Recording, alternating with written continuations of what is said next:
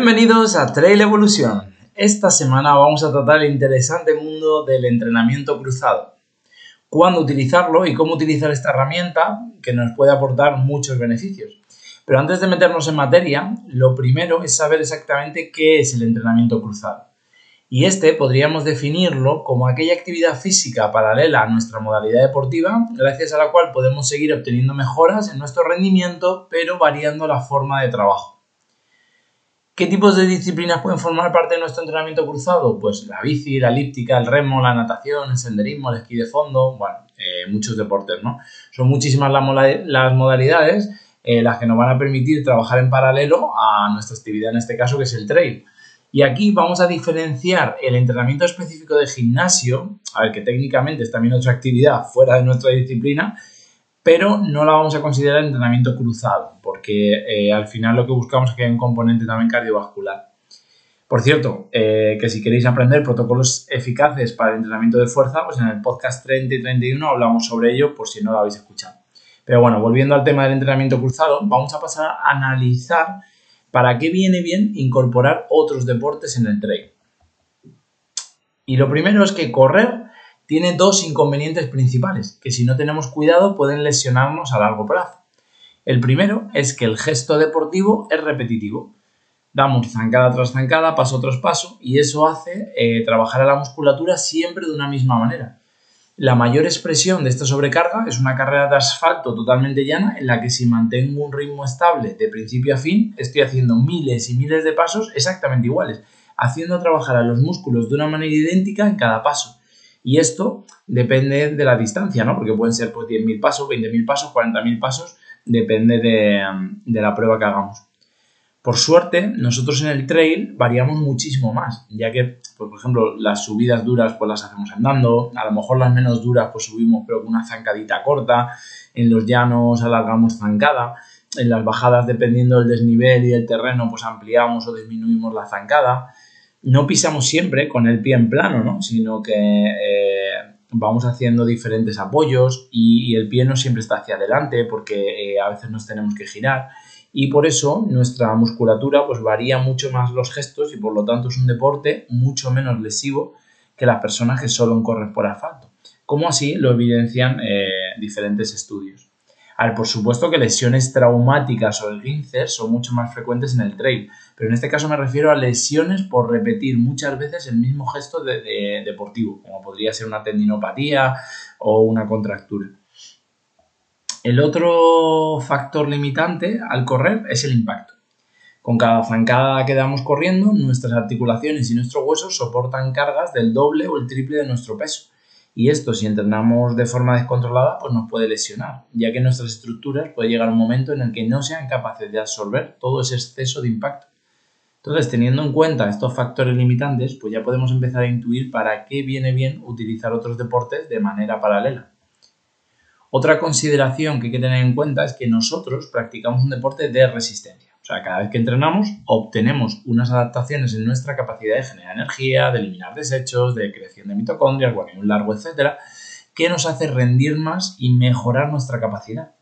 Pero esto no es exclusivo de correr. Al final, el organismo no entiende de si estás corriendo o si estás montando en bici, entiende de unas demandas y de unas adaptaciones. Por lo tanto, para mejorar la resistencia se pueden utilizar diferentes deportes de resistencia.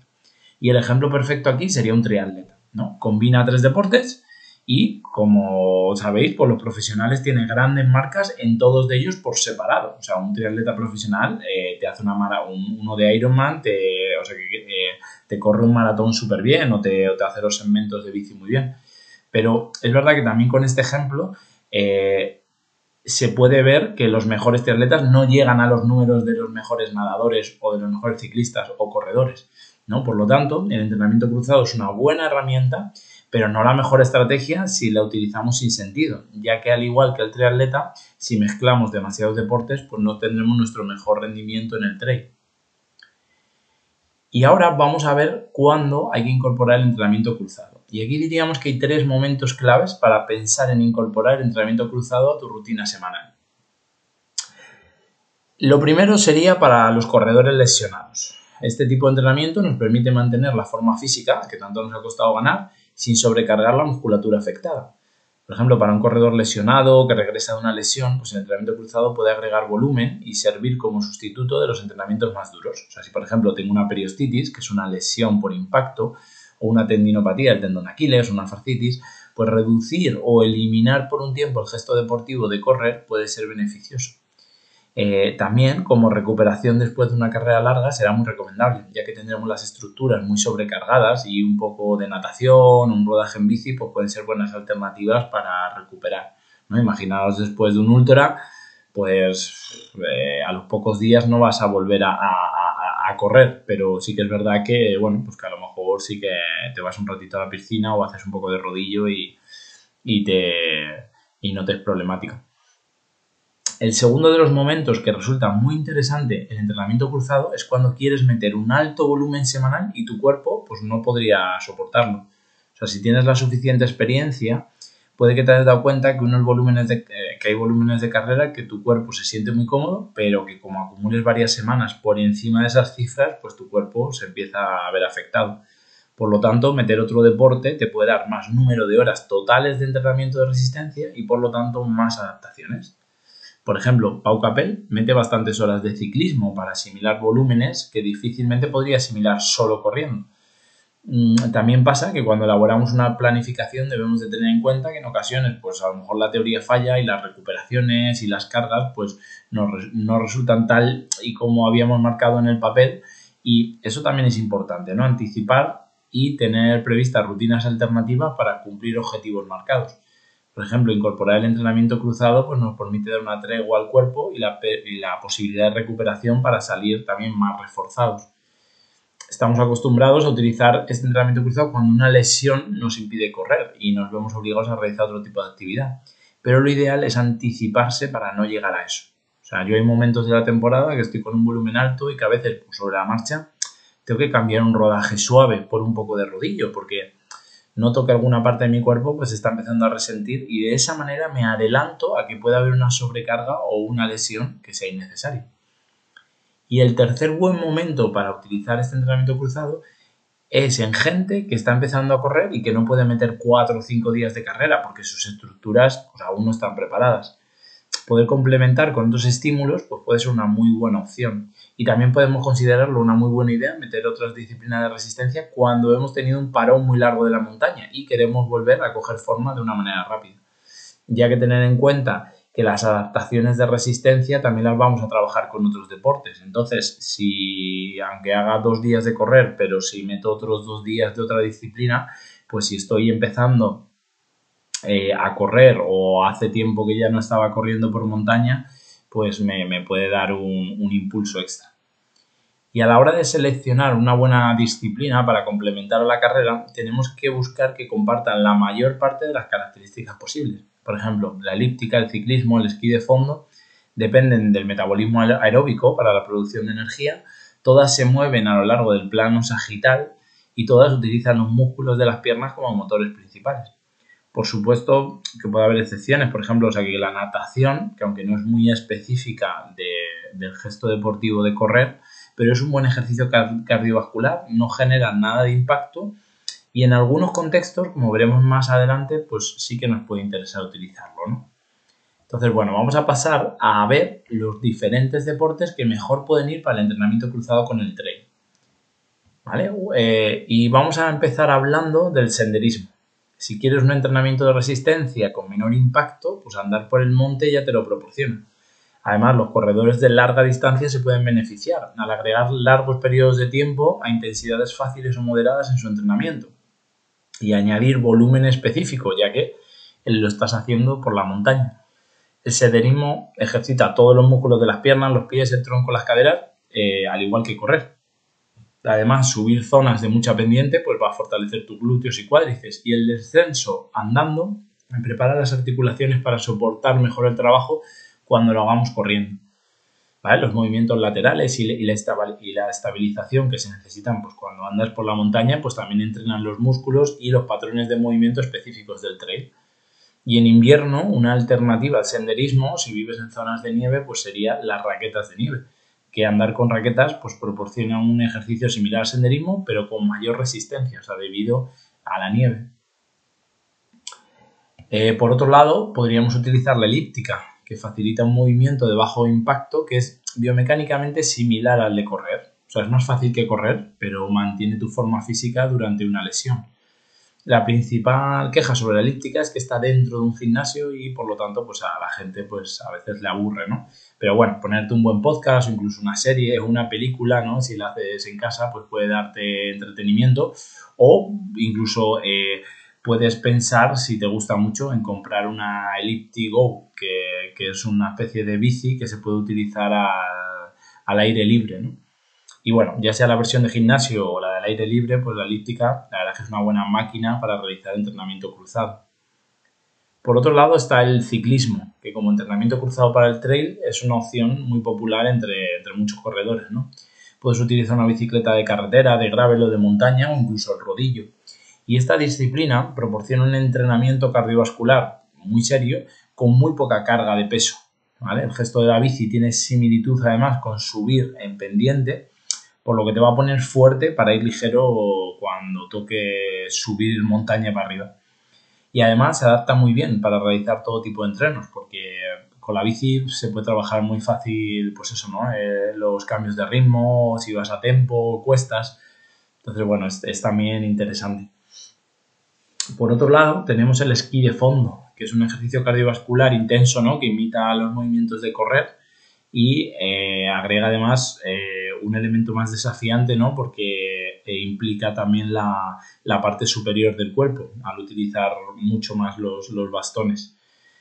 Esto además nos aporta un mejor uso de los mismos para el trail, ¿no? El hecho de, o sea, de tener que bastonear y además ayuda a desarrollar mejor el V2 más al implicar más musculatura que solo corriendo, que sería la del tren inferior.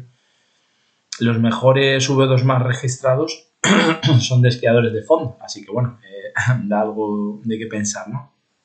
Este deporte también se adapta perfectamente a las exigencias del trail, porque las subidas realizas el mismo gesto técnico y en las bajadas trabajas el componente excéntrico del cuádriceps, por lo que te prepara muy bien para las bajadas corriendo. Entonces, es muy interesante, ¿no? O sea, el gran Kilian Jornet y otros muchos cracks, por ejemplo, como Remy Monet, eh, lo utilizan durante toda la época del invierno y reducen muchísimo sus entrenamientos de correr. Y a la vista está, pues, que no les va nada mal a ellos, ¿no? Personalmente, creo que si se tiene acceso fácil a la nieve y te gusta, no solo sería recomendable, sino que puede ayudar a aumentar tu rendimiento. O sea, ya que te permite acumular un mayor volumen y si durante una temporada no tienes casi nada de impacto, pues vas a llegar muy fresco al siguiente bloque específico que lo que lo quieras hacer corriendo. Por eso el esquí de fondo, eh, pues es el entrenamiento cruzado estrella para el trail, ¿no? Yo creo, pero bueno, por supuesto que la gran mayoría de partes de España pues le pilla totalmente a desmano que haya nieve, así que pues hay que elegir otras opciones disponibles. Luego eh, tenemos también la natación, ¿no? Y a ver, y lo que decíamos antes, ¿no? Es posible que la natación no sea muy específica de estos patrones neuromusculares que se utilizan en la carrera, pero existen ciertos escenarios en los que la natación como entrenamiento cruzado puede ser óptima. Por ejemplo, puede ser una de las pocas modalidades de ejercicio aeróbico que un corredor puede realizar, por ejemplo, con una fractura con estrés. ¿vale? Una fractura por estrés, pues al final eh, no te permite apoyar al principio nada, y, pero sin embargo sí que puedes ir a la piscina. Para lesiones más leves o que te permitan un apoyo correcto, pues creo que hay otras opciones mejores. También hay otra alternativa en piscina, que es el running pool, eh, que imita los movimientos de correr, pero con la diferencia, claro, que el peso soportado es menor porque estás dentro del agua. Y bueno, por ejemplo, Chema Martínez eh, le gusta mucho esta disciplina y la incorpora, o sea, que como de vez en cuando, y él afirma, o sea, que le va también muy bien. Y luego eh, hay otras máquinas como el remo, la airbike, la sky, que son también aparatos para trabajar la resistencia cardiovascular y que pueden servirnos como complemento, pero son quizás algo menos interesante porque el gesto deportivo se aleja más de correr y porque tienen un mayor componente de tren superior. Entonces, a ver, pueden ser máquinas interesantes de utilizar si queremos trabajar ciertos componentes metabólicos, como la oxidación de grasa o el reciclado de lactato o el V2+, pero sin darle tanto estímulo a la pierna por ejemplo, si tengo una tendinopatía del rotuliano, un síndrome de la cintilla iliotibial fuerte que me limite correr, pues oye, pues puede ser que otras posibilidades de entrenamiento cruzado como la bici elíptica también me molesten y sin embargo hacer una sesión en remo o en, una máquina de Sky pues no voy a tener tanto problema, ¿no? Entonces, pues me puede permitir trabajar ciertas adaptaciones que quiero conseguir por los entrenamientos sin darle un esfuerzo tan específico a alguna zona que, que la pueda tener más resentida, más molesta.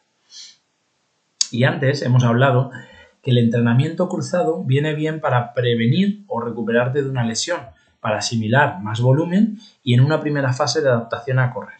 Pero entonces nos podríamos preguntar, ¿y qué pasa con el resto de situaciones? O sea, ¿para el resto de gente no tiene sentido? Y a ver, y aquí ya hay que responder con un depende. O sea, no hay una única manera de hacer las cosas. Y creo que es importante matizar algunos conceptos para saber si en tu caso puede ser adecuado el entrenamiento cruzado o no. Lo primero de todo sería pensar en si hacer otras disciplinas lo ves como una carga o como una motivación extra. O sea, hay gente que lo que le gusta es el trail, ¿vale? Y salir con la bici o hacer elíptica en un gimnasio le parece un aburrimiento.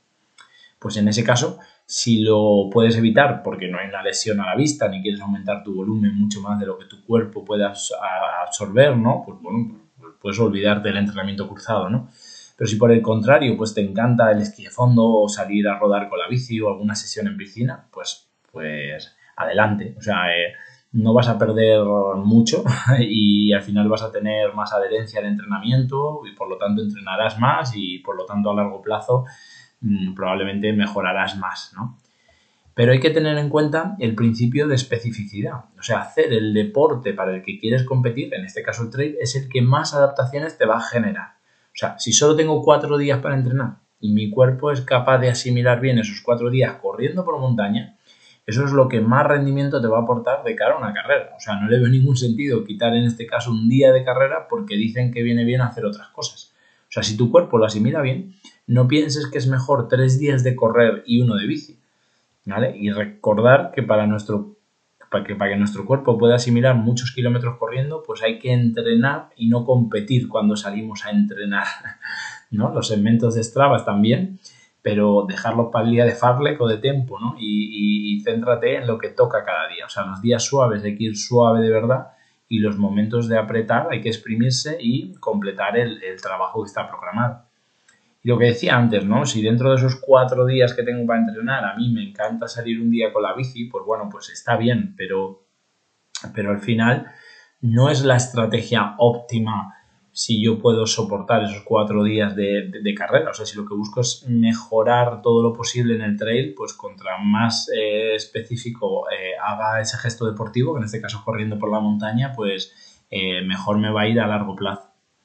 Y antes de cerrar este tema, por supuesto, tener presente que durante todo el año no hacemos siempre lo mismo, o sea, sino que vamos alternando en periodos de acumular volumen, de afinar para una competición, de tapering, y todo eso puede conllevar diferentes maneras de integrar otras disciplinas deportivas.